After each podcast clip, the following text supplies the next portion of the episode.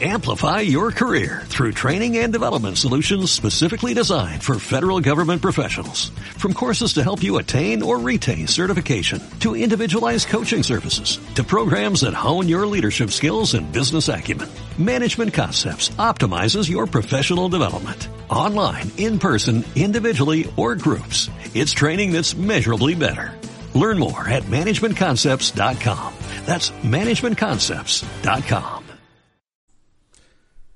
Muy buenas, continuamos con la segunda parte de Hechos puros y duros de 1936. Hechos comprobables, contrastables, históricos y que cualquiera puede tomar anotaciones, buscar las fechas, los nombres, las embarcaciones, las ubicaciones y comprobar que efectivamente fue así. Tanto las sacas, los fusilamientos, a veces las cifras de los asesinados son aproximadas, pero es histórico y comprobable.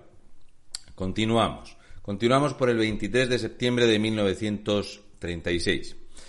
Ese día, Rafael Salazar fue ejecutado en Madrid. Indalecio Prieto reconoció más tarde que no había pruebas de su implicación en el golpe de Estado y que fue fusilado únicamente por la presión popular y el gobierno no pudo indultarlo. Se lavó las manos y no quiso saber nada era la tónica habitual de la cobardía de la Segunda República. Los meses de largo caballero al frente fueron los más sanguinarios de la guerra.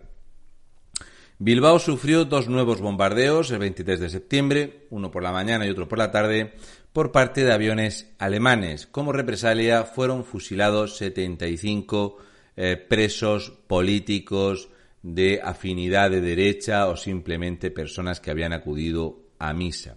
El 27 de septiembre, Varela liberaba el Alcázar de Toledo. La entrada en la ciudad no había sido muy complicada porque la mayoría de los milicianos republicanos habían huido hacia Aranjuez y en realidad ambos bandos habían tomado el Alcázar como un objeto propagandístico. Los republicanos pensaban que, estando aislado, no habría ningún problema y que iba a ser fácil conquistarlo y el lado de que tomar este enclave iba a levantar la moral de los republicanos porque estaban siempre perdiendo terreno ante el avance de Franco y Franco consideraba que eh, la decisión de suspender el avance hacia Madrid para no dejar en la estacada a los heroicos defensores del Alcázar lo encumbraría más entre los seguidores del Frente Nacional y así fue. También es cierto que hubo eh, militares que objetaron que esto retrasó la entrada en Madrid. Pero en fin, esto eran opiniones que Franco escuchaba a sus mandos militares.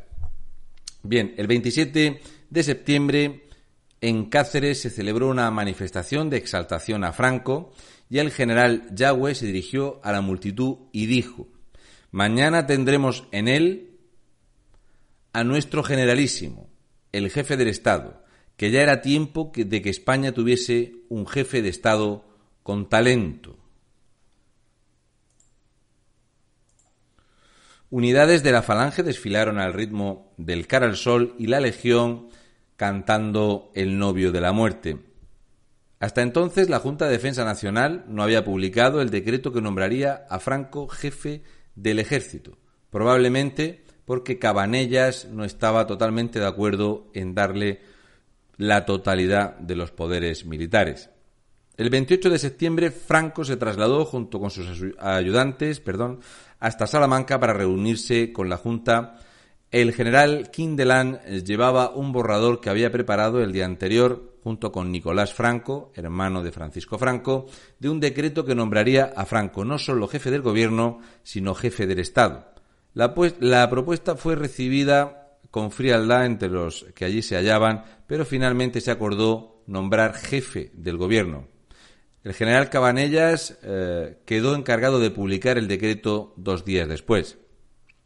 El 30 de septiembre se publicó el decreto que nombraba generalísimo a Francisco Franco en su forma definitiva que habían establecido el jurista José de Yanguas, Mesía y Nicolás Franco. No era de extrañar que la Iglesia se alinease junto al bando nacional. Nunca se había conocido un genocidio igual. La destrucción de edificios, el latrocinio de todo lo que tuviera que ver con la religión cristiana. En su forma eh, definitiva, que se este, eh, perdón, la zona republicana, nada más producirse la sublevación de Franco, asesinó a 12 obispos. Finalmente, cuando terminaron los combates, 4.000 sacerdotes, 2.000 religiosos, más de 200 monjas violadas y asesinadas, en fin. Es imposible cuantificar el número de seglares eh, o de católicos simplemente porque ya eh, digo que las denuncias que eran anónimas, las ejecuciones sumarias, allí había de todo. Eh, rencillas personales, cosas políticas, en fin. Largo Caballero potenció los llamados tribunales populares que dieron mínimas, nulas garantías jurídicas a los detenidos que solían terminar con penas de prisión y no de muerte, pero finalmente, en su inmensa mayoría, eran fusilados. Más de 18.000 fueron asesinados de esta forma. El 1 de octubre de 1936 se celebró en Burgos la ceremonia por la que Francisco Franco fue investido jefe de Estado de España y en efecto el general Cabanellas le transfirió los poderes que hasta ese momento había tenido la Junta de Defensa Nacional. Con estas palabras, señor jefe del Estado español, en nombre de la Junta de Defensa Nacional os entrego los poderes absolutos del Estado.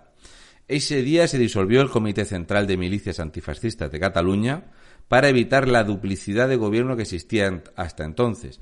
La CNT había negociado con la Generalidad de Cataluña la inclusión de esta para esta en representantes de todo el espectro autodenominado antifascista.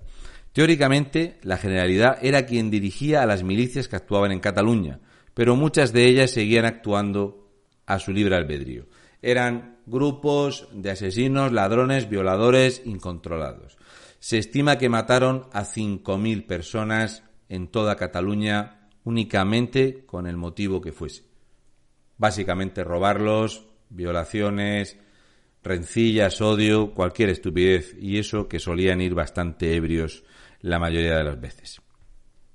El 4 de octubre, los republicanos lanzaron una gran ofensiva sobre Oviedo en el aniversario de la Revolución del 34 con las noticias de que los nacionales estaban a 40 kilómetros. Las columnas anarquistas habían logrado ciertos progresos en Aragón y controlaban más o menos la mitad oriental de la comunidad autónoma aragonesa. El 6 de octubre formaron el Consejo Regional de Defensa de Aragón, con sede en Caspe, con Joaquín Ascaso como principal responsable. Los integrantes declararon que Aragón era la Ucrania española y que no se dejaría avasallar por el militarismo marxista al contrario de lo que había sucedido al anarquismo ruso.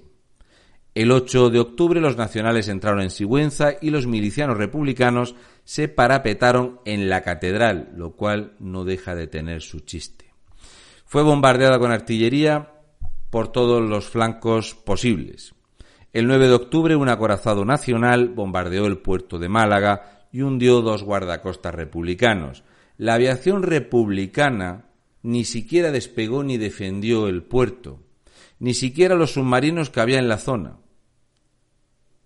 Este es un hecho que trajo muchísima, muchísima discrepancia y muchísimos enfrentamientos porque el enorme problema que tenían los republicanos es que eran muy cobardes, muy cobardes y aun teniendo posibilidades de atacar o de defenderse exitosamente, no lo hacían eran muy cobardes. Esto es un hecho que se constató a lo largo de toda la guerra. Eran muy de matar gente por la espalda, de violar monjas, pero a la hora de dar la cara en el frente eran realmente lamentables. El 13 de octubre, perdón, los guardias civiles eh, asediados en el santuario de Nuestra Señora de la Cabeza empezaron a recibir aprovisionamiento aéreo. El 13 de octubre el grueso de la Armada Republicana regresó al Mediterráneo. La Tercera Internacional había organizado las brigadas internacionales para luchar en España, pero lo había hecho a través del Partido Comunista francés, que supo presentar el proyecto como una defensa de la democracia frente al fascismo y consiguió que se alistaran voluntarios de muchísimos países, sobre todo de Francia, pero también de Gran Bretaña, Estados Unidos y exiliados alemanes e italianos. El 14 de octubre, los primeros brigadistas llegaron a Albacete, donde había, donde se había organizado su cuartel general y su centro de entrenamiento.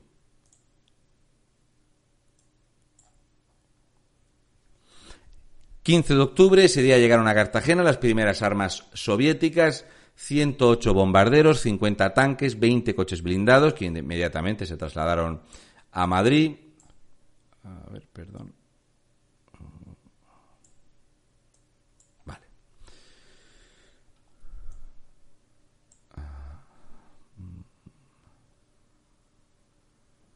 Sí.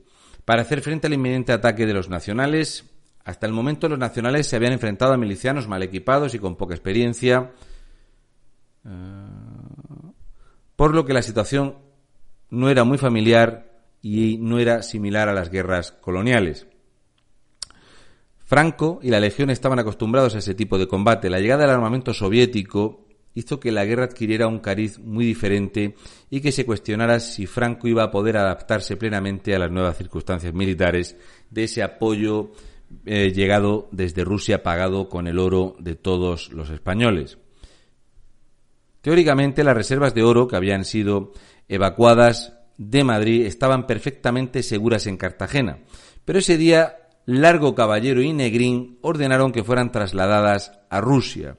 No se sabe si dicho destino estaba ya decidido en el momento en el que empezó el traslado desde Madrid, ni si se estableció más tarde, si fue idea del gobierno republicano, si fue una exigencia rusa, pero al parecer el presidente Azaña no tenía conocimiento de ello.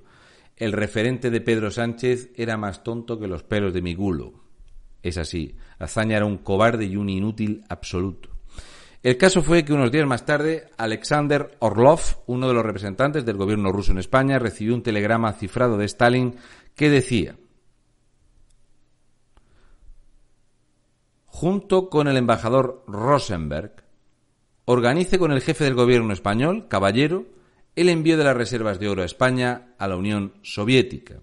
Esta operación debe llevarse a cabo con el más absoluto secreto. Si los españoles le exigen un recibo por el cargamiento, niéguese. Repito, niéguese a firmar nada y diga que el Banco de España preparará un recibo formal en Moscú. Esta es la realidad de cómo se vacía la riqueza de un país.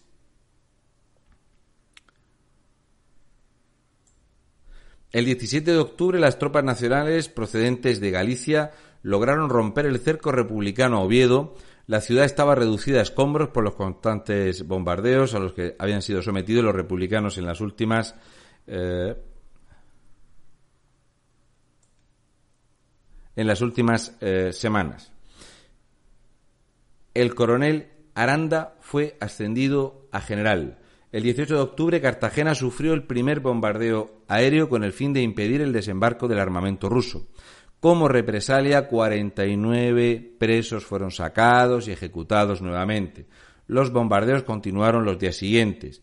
Causaron más o menos 65 bajas en lo que duró ese mes los bombardeos no hubo graves daños a las instalaciones militares y la aviación, tanto alemana como italiana, atacó numerosos puertos del Mediterráneo para obstaculizar el abastecimiento de la República. Ese mismo día fueron bombardeados Vinaroz, Benicarló, Portbou y Denia. Este es Franco llegando a Cuenca.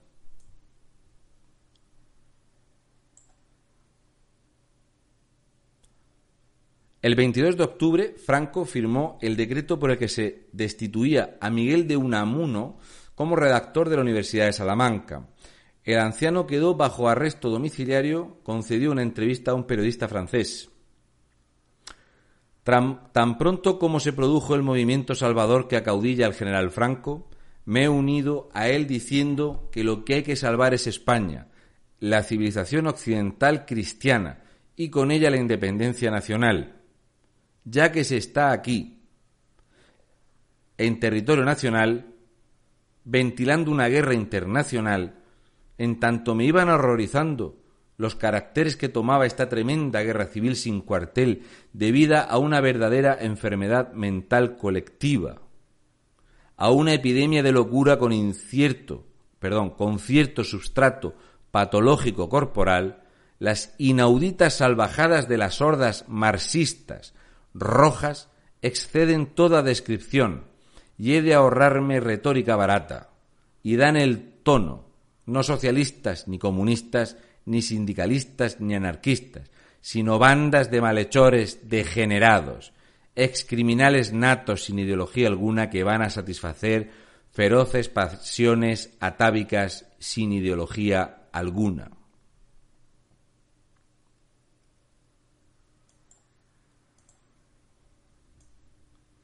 El 25 de octubre zarparon de Cartagena cuatro barcos soviéticos consumando el expolio de España ordenado por los mismos que unos meses antes reprochaban a las derechas que estaban evadiendo capitales del país. El oro español había tardado tres noches en ser embarcado y Alexander Orlov contabilizó 7.900 cajas, mientras que los responsables españoles trasladaron 7.800 cajas. El lendakari vasco José Antonio Aguirre estaba organizando la parte republicana del País Vasco como un auténtico Estado independiente. Unos días atrás había llamado a filas a quintas y a reclutas muchísimo más jóvenes, prácticamente eran chavales, y el 26 de octubre declaró que todas las fuerzas vascas estaban bajo el mando del Consejo de Defensa de Euskadi, presidido por él mismo, y que eran independientes del ejército republicano. El 29 de octubre el ejército republicano estrenó los tanques soviéticos recién llegados a Madrid, atacando a la caballería franquista en Seseña. Los republicanos lograron tomar la ciudad temporalmente. El nuevo armamento fue muy efectivo y confirmó los temores de muchísimos generales franquistas de lo caro que iba a costar haber perdido tiempo en la liberación del Alcázar de Toledo. Ese eh, mismo día, la nueva aviación republicana bombardeó Sevilla lo cual aumentó la moral en retaguardia y la violencia en las líneas de zonas ya tomadas. El 4 de noviembre tuvo lugar el primer gran bombardeo sobre Madrid. Mientras tanto, Juan Negrín incorporaba cuatro ministros anarquistas a su gobierno. El 5 de noviembre empezó a llegar a Moscú el oro español, que es recordado en la historia como el oro de Moscú. Según Orlov, Stalin celebró la llegada del oro con un banquete descomunal en el que, parafraseando un proverbio ruso, dijo Los españoles no verán su oro nunca más, como tampoco ven sus orejas. Así es. Salvo las cajas que se quedaron para gastárselo en furcias y en buena vida los socialistas y que han tirado muchos años de remesas de ahí izquierda hundida. Cosas que pasan.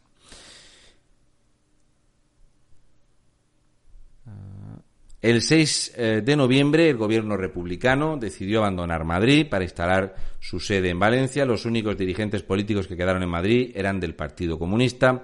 La defensa de la capital fue encomendada al general Miaja, que fue puesto al frente de una Junta de Defensa de Madrid. Esta a su vez puso al frente del ejército al teniente coronel Vicente Rojo. La salida del gobierno se hizo en secreto, sin que se diera ninguna explicación pública, lo que minó bastante el prestigio hasta entonces había tenido el Lenin español Largo Caballero, que no era más que una rata asesina, un ladrón y un cobarde, como siempre demostró. Ese día el socialista Santiago Carrillo se metió de lleno en el Partido Comunista de España y fue nombrado consejero de orden público. Santiago Carrillo vino a traer la muerte. Ese 6 de noviembre es de señalar públicamente la existencia en la capital de traidores a la República y los comunistas, que no se distinguían muy bien eh, cómo tenían que llevar a cabo las detenciones y demás, no necesitaban muchísimos estímulos para cometer crímenes de guerra. A lo largo del 7 de noviembre, la Junta de Defensa de Madrid ordenó cinco traslados de presos fascistas o calificados como fascistas porque eran familias enteras, niños y demás, fueron trasladados arbitrariamente desde varias cárceles madrileñas hasta Alcalá de Henares.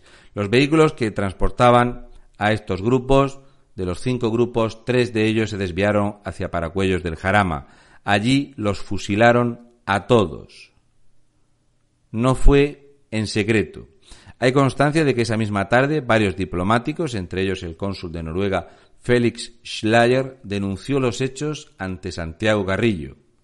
Santiago Carrillo, años después, cuando volvió a España escondido, disfrazado, dijo que él es que no había tenido conocimiento de ello. El mismo día que llegó, empezó la muerte. El 8 de noviembre el general Varela ordenó el asalto a Madrid. Los primeros combates se centraron en la Casa de Campo. Ese día se produjeron dos nuevas sacas de presos en Madrid, presuntamente para trasladarlos a otras cárceles más seguras, pero acabaron fusilándolos nuevamente en Paracuellos. Una de ellas llevó a 414 presos de la cárcel modelo hasta Soto de Aldovea, donde fueron fusilados. El 9 de noviembre llegó a Madrid la primera unidad de las Brigadas Internacionales, dirigida por Manfred Zamanovich Stern, aunque en España fue conocido como Emilio Kleber. La columna desfiló entre gritos de Vivan los rusos antes de instalarse en la Facultad de Filosofía y Letras.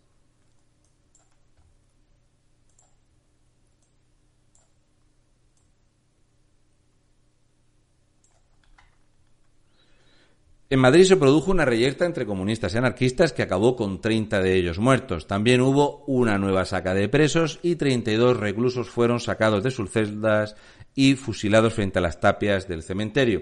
Entre ellos estaban el fundador de la Hons, Ramiro de Ledesma, y el periodista y escritor Ramiro de Maetzu. El 14 de noviembre, al mismo tiempo que la Junta de Defensa de Madrid publicaba una nota en la que negaba que hubiera habido asesinatos de presos, llegaba de Valencia el ministro de Justicia, el anarquista Juan García Oliver, acompañado del director general de prisiones, Antonio Carnicero, que exigieron a Melchor Rodríguez que dejara, que dejara de preocuparse por los presos. Presionado de este modo, Rodríguez dimitió.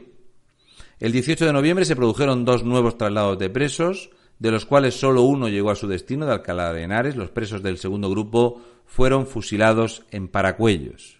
El 19 de noviembre, Durruti se dirige en un coche hasta el hospital clínico donde le han dicho que sus hombres están pensando en abandonar la lucha. Al bajar del coche recibió un disparo. Las emisoras de radio franquistas acusaron a los comunistas y los comunistas dijeron que había sido cosa de los trotskistas o tal vez de los propios anarquistas que estaban hartos de las exigencias de la violencia extrema y de los disparates de Durruti, que asesinaba enfermos, heridos, homosexuales. Los anarquistas dijeron que había sido una bala fascista. Sin más aclaración, murió unas horas más tarde, ya en la madrugada del 20 de noviembre. La fecha del 20 de noviembre ha perseguido a muchísimos. También es gracioso que Durruti muriera el 20 de noviembre. José Antonio Primo de Rivera había sido juzgado por conspiración y revelación, eh, perdón, y rebelión militar y finalmente había sido condenado a muerte. Ese día fue fusilado en el patio de la cárcel de Alicante. Del tema del fusilamiento de José Antonio Primo de Rivera es algo de lo que hablaré más adelante en el último vídeo que haré eh, de este tema para hablar de José Antonio Primo de Rivera, básicamente porque el tema del fusilamiento, de cómo se hizo todo, de, en fin. De hecho, lo único reseñable de esto es que los nacionales, el bando nacional, ocultó este asesinato durante dos años. El 22 de noviembre, otro grupo de presos fue sacado de una cárcel madrileña y fue fusilado en Paracuellos. Otro grupo de presos trasladados de Madrid acabó fusilado en Paracuellos y otro más al día siguiente, el 25 de noviembre. El 26 de noviembre desembarcaron en Cádiz 6.000 soldados italianos acompañados de aviones, artillería y tanques. En Madrid se decretó el racionamiento de los alimentos. Ese día hubo dos traslados de presos, de los cuales solo uno llegó a destino. El 27 de noviembre se produjo un nuevo fusilamiento de presos trasladados. El 28 de noviembre hubo tres traslados de presos desde cárceles de Madrid, de las cuales solo uno llegó a destino, en Alcalá de Henares. Daros cuenta de lo que estoy diciendo. O sea, lo que hacía el Frente Popular era matar gente que la detenían. La inmensa mayoría de ellos eran personas que no tenían ninguna vinculación política. Personas detenidas en un velatorio, que habían ido a misa, niños. Era una masacre constante ordenada por Santiago Carrillo, el del Partido Comunista, el que jamás debió salir vivo de aquí ni volver vivo a España. Pero bueno, es eh, espeluznante lo de las sacas y de que este tema eh, siempre se trata con mucha cautela, no se vaya a ofender a los que levantan el puño hoy en día. Bien, El 28 de noviembre hubo tres traslados de presos desde las cárceles de Madrid. Solo llegó uno, Alcalá de Henares, como he dicho. Entre los asesinados ese día estaba el autor cómico Pedro Núñez Seca, que había sido arrestado en Barcelona por una milicia anarquista poco después del golpe de Estado, bajo la acusación de tener ideas monárquicas y católicas. Nunca fue acusado de ninguna otra cosa. Por tener ideas fue fusilado. Desde allí había sido trasladado a la cárcel madrileña de San Antón y finalmente su traslado terminó en Paracuellos del Jarama, como tantísimas personas más. Los compañeros de celda contaron que cuando llegó a Madrid dijo a sus carceleros podréis quitarme las monedas que llevo encima, el reloj y las llaves que llevo en el bolsillo y hasta quitarme la vida. Solo hay una cosa que no me vais a poder quitar, el miedo que tengo. Sin embargo, poco antes de que lo fusilaran, dijo, me equivoqué al ingresar en prisión de Madrid. Sois tan hábiles que me habéis quitado hasta el miedo. Ya no tenía miedo a que lo fusilaran porque sabía que no tenía otro futuro. Ese día fueron arrojadas 160 bombas sobre Alicante y como respuesta fueron asesinados en otra nueva saca otros 49 presos. El 3 de diciembre hubo otras dos sacas de presos en Madrid que terminaron en fusilamientos. En la madrugada del 4 de diciembre hubo otra saca más que terminó también en Paragüellos. El hecho de que en el periodo que había ocupado el cargo se suspendieran inmediatamente las eh, matanzas y que ahora volviera a ocurrir lo mismo demuestra lo fácil que era evitar estas matanzas, pero eh, Largo Caballero le encantaba, él estaba eh, deseoso de que corriera la sangre y Azaña no quería saber nada. Hubo 33 sacas de presos 23 sacas de presos fueron fusilados en Paracuellos. Unas pocas sacas de presos terminaron fusilados en, en Torrejón. Perdón. El carácter sistemático excluye las acciones de milicianos incontrolados. Es indudable que los responsables fueron las autoridades del Partido Comunista de España, que eran las autoridades en Madrid en ese momento, y sin otro hombre al frente que Santiago Carrillo, eran sacas, bien transportadas, no eran las típicas eh, brutalidades de un grupo de milicianos borrachos. El 5 de diciembre la Unión Soviética adoptó una nueva constitución que introdujo algunos cambios en el sistema de gobierno. El Congreso de los Soviets de la Unión Soviética pasó a denominarse Soviet Supremo, que constaba de dos cámaras, el Soviet de la Unión y el Soviet de las Nacionalidades. El Presidium del Soviet Supremo ejercía las funciones gubernamentales y el presidente era el jefe del Estado, Joseph Stalin. La nueva constitución establecía que los miembros del Soviet Supremo serían elegidos por sufragio universal secreto, si bien pronto se vio que todo esto era un chiste de mal gusto y propaganda orientada al exterior. Para engañar a más y más gente de que efectivamente en la Unión Soviética había una especie de paraíso político democrático. En fin, también incluso se decían cosas como que había libertad religiosa o que las repúblicas eh, soviéticas tenían derecho a abandonar la Unión. La realidad es que cualquiera que tosiera, Stalin lo fusilaba, era capaz de matarte de cualquier tipo de forma. En fin, en estas fechas el 90% de la agricultura soviética había sido colectivizada en contra de las expectativas, la producción agrícola se derrumbó espectacularmente. Los campos de trabajo forzado donde apenas eh, se trabajaba y el resto era instruido por burócratas del gobierno que pretendían aplicar teorías marxistas sin saber nada ni de climatología, ni de suelo, ni de siembra, ni de abonos. Los agricultores saboteaban la producción en la medida de sus posibilidades, cultivaban menos, trabajaban poco. Así que Stalin mató a 5 millones de agricultores.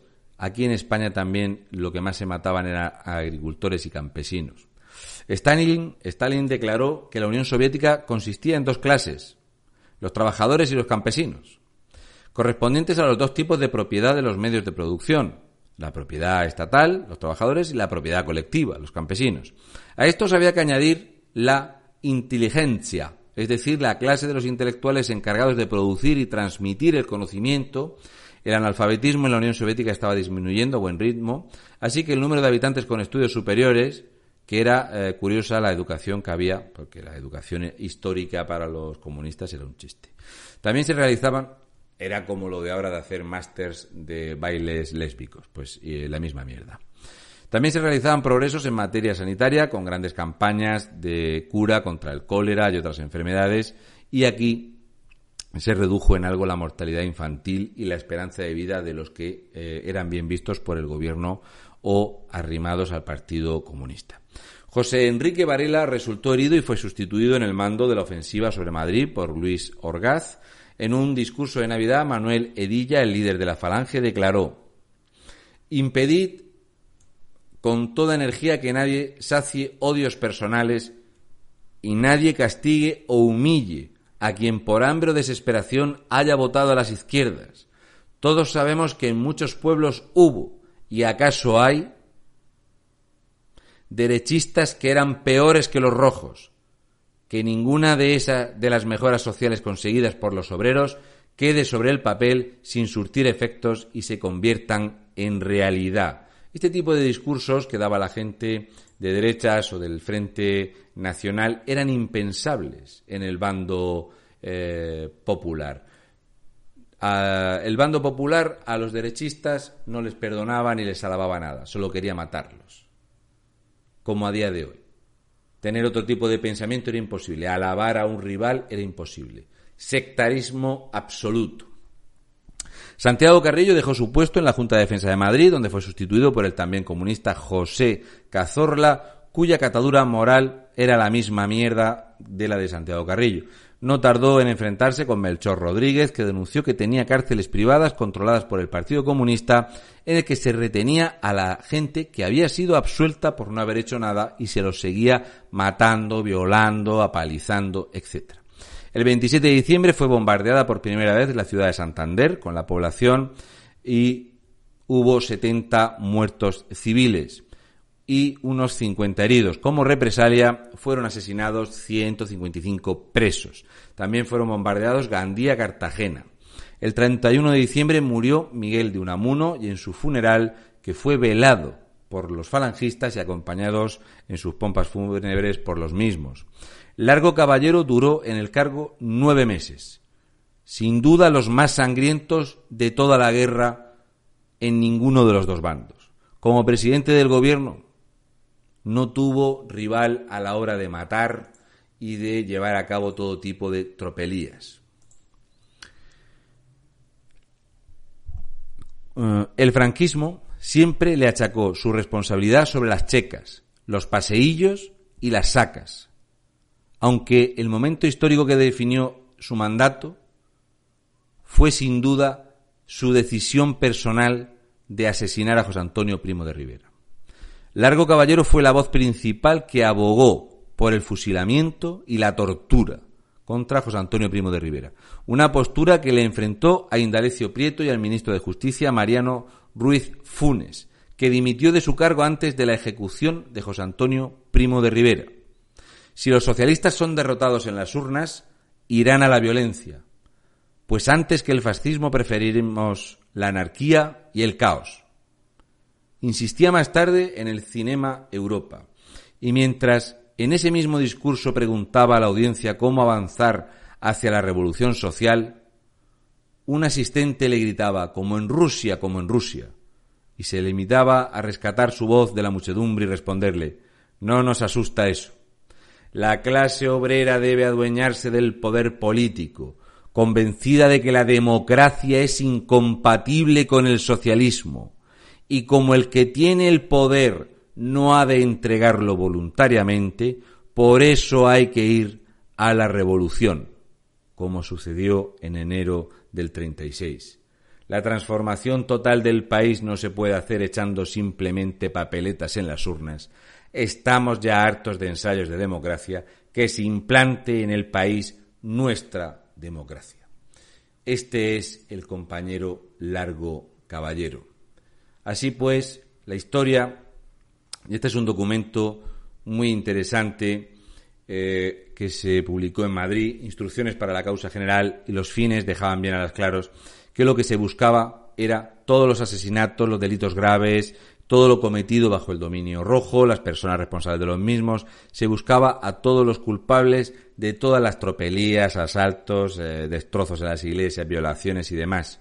Y las prioridades eran encontrar a los principales eh, culpables de los desmanes, atropellos, en fin, de todo esto.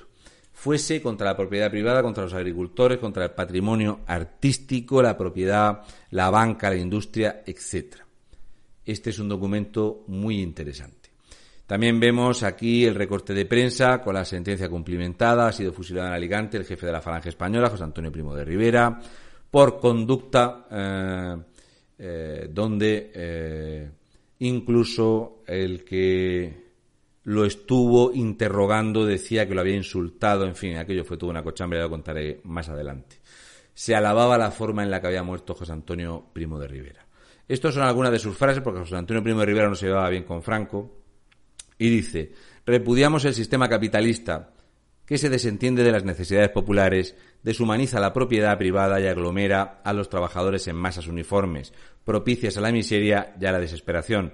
Nuestro sentido espiritual y nacional repudia también el marxismo. Por eso, la guerra civil, lo que se consiguió después, el crecimiento del país, la solución, mucha gente dice que fue lo menos malo y lo mejor que pudo pasar. Eh, yo no viví aquella época, pero históricamente, viendo todo lo que se cometió por un bando y por el otro, efectivamente eh, yo soy de la opinión que fue de lo menos malo que podía pasar y de hecho fue lo único que salvó a España de ser una república eh, del extrarradio de Rusia, lo cual nos hubiera hecho que Alemania e Italia no hubieran, además de la guerra civil, nos hubieran atacado eh, con furor desmedido. Así que nada, hasta aquí el resumen. Esto fue 1936 y estos fueron los hechos acaecidos. Espero que os haya gustado. Un saludo y mucha fuerza y un besi de fresi rojos. Amplify your career through training and development solutions specifically designed for federal government professionals. From courses to help you attain or retain certification, to individualized coaching services, to programs that hone your leadership skills and business acumen, Management Concepts optimizes your professional development. Online, in person, individually, or groups, it's training that's measurably better. Learn more at managementconcepts.com. That's managementconcepts.com.